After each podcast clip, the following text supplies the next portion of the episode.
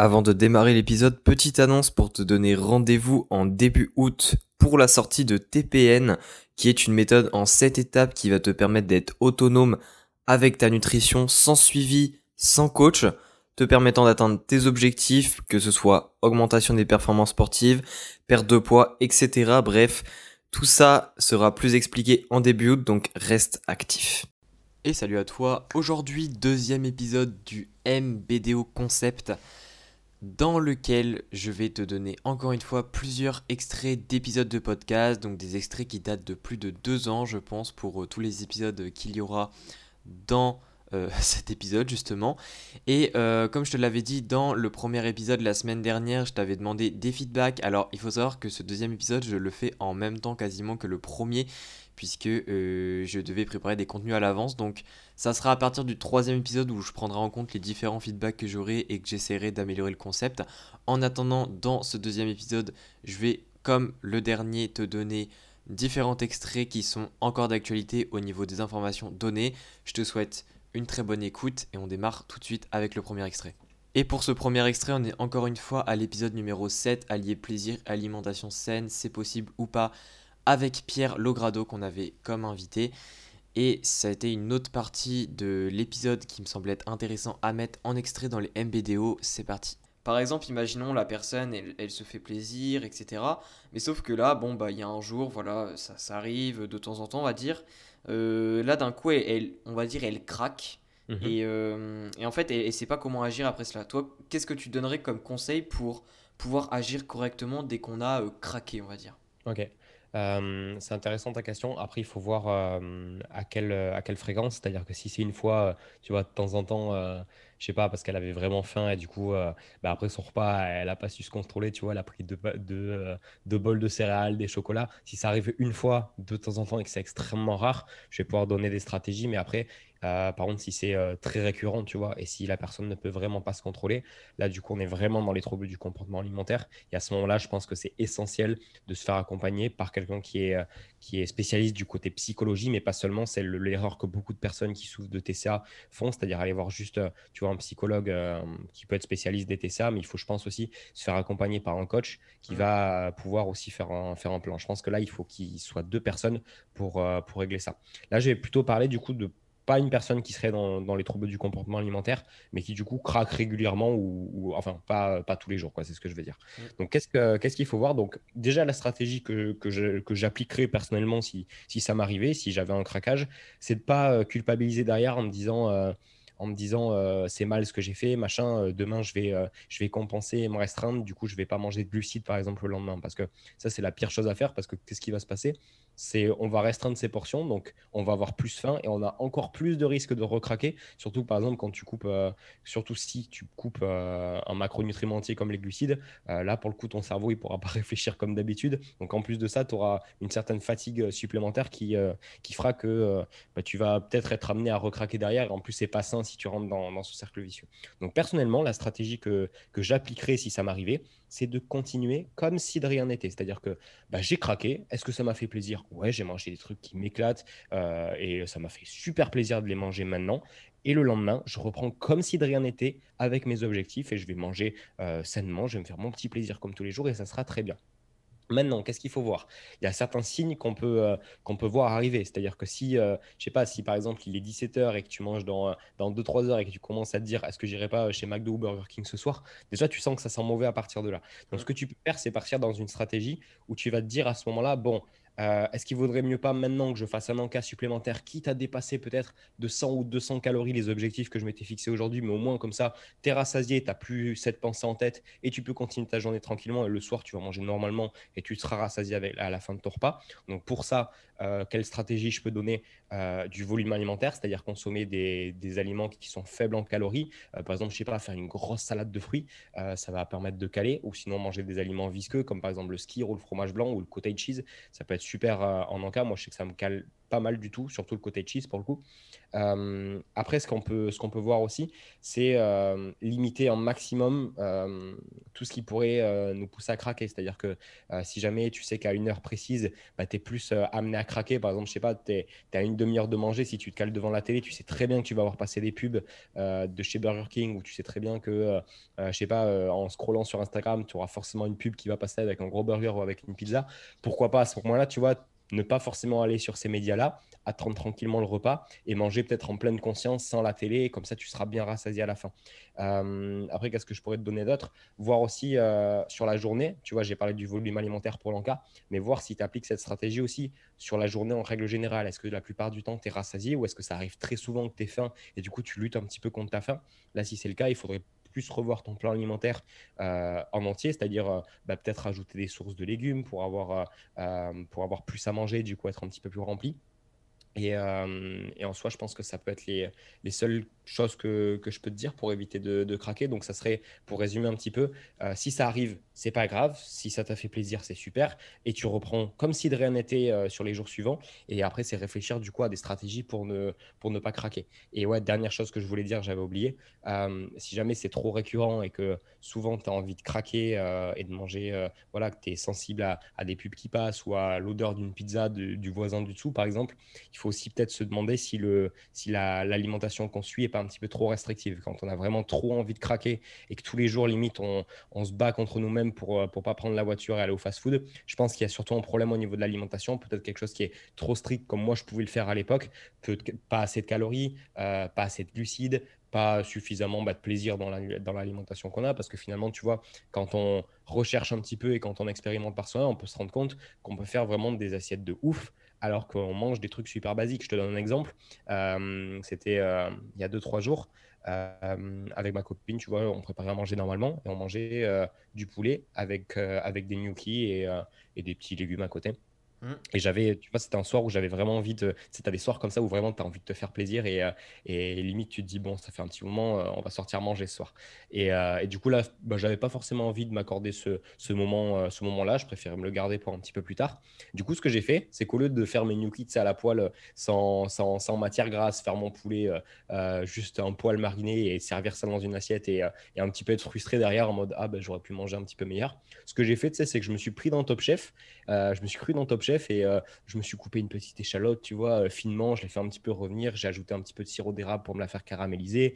Euh, j'ai mis mes gnocchis avec une petite noisette de beurre, tu vois. Bon, c'était peut-être aller 20 calories supplémentaires, donc autant dire que c'est rien du tout. Comme ça, ils étaient bien dorés, ils étaient bien gourmands. Mmh. Et j'ai rajouté à la fin, tu vois, je me suis fait une petite sauce fromagère avec de la crème fraîche légère. Donc pareil, c'est assez limité en calories, un petit peu de fromage. et du coup, je me suis fait un plat un petit peu gastronomique en mode petit gnocchi avec de, de, la sauce, de la sauce fromage dessus. Et mon poulet, je l'avais bien fait mariner, je l'avais coupé bien finement et je l'avais fait bien revenir et caraméliser à la poêle. Et je me suis régalé, tu vois. Et en soi, ce que je prends beaucoup aussi, c'est le fait de un peu pimper tes plats, tu passer d'un truc euh, au final qui va avoir très peu de goût et qui va pas forcément être euh, euh, plaisant à manger, passer à un super truc qui va te régaler où tu vas te dire purée mais en fait avec des aliments tout simples je peux me régaler, je peux manger aussi bien que si j'avais mangé à l'extérieur alors que bah, j'ai, suivi ma diète et je suis encore dans mes objectifs donc voilà les, ça c'est vraiment les trucs que je pourrais, que je pourrais dire si, si tu es à, même à craquer, si ça t'est déjà arrivé de craquer et que tu veux, tu veux un petit peu bah, réduire ça. Pour le deuxième extrait, on va passer à l'épisode numéro 9 dans lequel je te parle de l'habitude qui va faire doubler tes résultats et plus exactement la mastication. Allez, c'est parti. Pourquoi est-ce que la mastication est importante? Alors la mastication a de nombreux bénéfices, mais principalement on va dire qu'elle a des bénéfices très intéressants sur nos niveaux de faim et également notre digestion. Donc déjà dans un premier temps, la mastication, elle permet d'avoir une meilleure satiété. Donc la mastication, clairement, en fait, comment est-ce qu'elle va nous permettre d'avoir une meilleure satiété? Eh bien, il y a deux mécanismes principaux qui vont avoir un impact là-dessus. Donc tout d'abord, en fait, le, fait de mastiquer tes aliments, ça va permettre de, de prendre plus le temps de manger. C'est-à-dire en fait que si tu avalais tous tes aliments d'un coup, évidemment que tu mangerais plus vite que si tu prends le temps de mastiquer chacun. Et en fait, plus tu manges lentement, plus tu prends du temps pour manger, et plus ton cerveau va avoir le temps de se rendre compte que tu es en train de manger. Parce que dès que tu commences à manger, en fait, ton cerveau, il s'en rend pas directement compte. Et donc, une fois que ton cerveau va s'être rendu compte que tu es en train de manger, celui-ci va donc recevoir certaines peptides et va donc aussi émettre certaines hormones, bref, différents mécanismes pour pouvoir euh, en fait te transmettre s'il a eu assez à manger, s'il a toujours un peu faim, etc. Bref, en gros, pour faire clair, si tu manges relativement euh, lentement, eh bien, il va se créer une communication entre toi et ton cerveau, donc entre ton corps et ton cerveau, on peut dire. Et ça, ça va te permettre de pouvoir gérer ta faim, puisque une fois que ton cerveau aura compris que tu as mangé, tu es en train de manger et qu'il en aura eu assez, il va t'émettre dans tous les cas des signaux de satiété qui seront suffisamment forts pour te faire arrêter de manger. Donc la mastication en fait va te permettre du coup de créer un signal à ton cerveau pour qu'il puisse te prévenir qu'il a assez mangé. Et ça, ça va te permettre déjà dans un premier temps de ne pas trop manger. Donc déjà, c'est très intéressant. Mais il y a également un deuxième facteur sur lequel la mastication est très intéressante, c'est que la mastication va te permettre de mieux sécréter certaines hormones euh, qui sont présentes dans différents organes de digestion, donc par exemple l'estomac, euh, par exemple les intestins. Et en fait, ça, va faire que ces, hormones vont bah, vont te permettre en fait de moins manger. Euh, puisque ce sont des hormones qui sont liées à la satiété. Donc par exemple, on a la peptide YY, on a également la GLP1, etc., etc. Et en fait, la mastication, elle permet d'avoir une meilleure stimulation de ces hormones. Donc bien sûr, il y a encore une fois, cette augmentation de la stimulation est liée aussi euh, au fait que le cerveau est maintenant inverti, que tu es en train de manger, mais il y a également des bénéfices sur le fait que, en fait, euh, le fait que tu mastiques ton aliment va être, comment dire, va pas être décomposé de la même manière et donc tes, tes, organes de digestion vont être également impactés positivement. Donc déjà, ce qu'il faut que tu retiennes, c'est que la mastication a un très très gros pouvoir sur la satiété. Mais quand je te dis très gros pouvoir, c'est vraiment très gros. Hein. À côté, euh, l'astuce des fibres pour pouvoir être mieux rassasié, euh, ça a vraiment très peu d'effet. La mastication est beaucoup plus puissante là-dessus. Et donc, le, deuxième gros bénéfice, en fait, c'est la digestion, tout simplement. Alors, le fait de mastiquer, donc ça, je pense que tu t'en doutes, mais ça permet de mieux broyer les aliments directement dans la bouche. Et donc, le fait de mieux broyer les aliments dès le début de la digestion, donc la bouche, quoi, eh bien, ça va te permettre du coup de donner moins de travail à tes autres organes de digestion. Il faut savoir que quand une personne qui ne mastique pas du tout va forcément surmener ses autres organes de digestion puisqu'elle n'a pas pris le temps de mastiquer et donc euh, on va dire sa bouche n'a pas fait le travail qu'elle aurait dû faire. Donc ça, ça va créer des, des, inflammations, des problèmes de digestion sur le long terme. Alors que si tu mastiques correctement, ces aliments vont être bien digérés, ça va être, enfin comment dire, ils vont être bien digérés et donc ce qui, euh, y a derrière la digestion, c'est l'absorption. Donc dès que tu mastiques bien, forcément que tu as une meilleure absorption. Et une meilleure absorption, ça veut dire que ton cerveau aura de plus auto de différents nutriments dont il a besoin tous les jours, donc vitamines, minéraux, macronutriments, etc.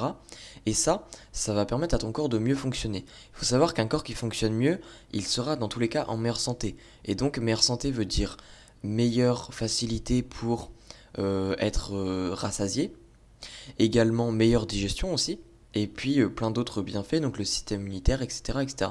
Donc en fait, la mastication te permet principalement d'améliorer ta digestion et ta satiété, mais indirectement elle te permet en fait d'améliorer tous les aspects de ta santé, du moins de ta santé physique.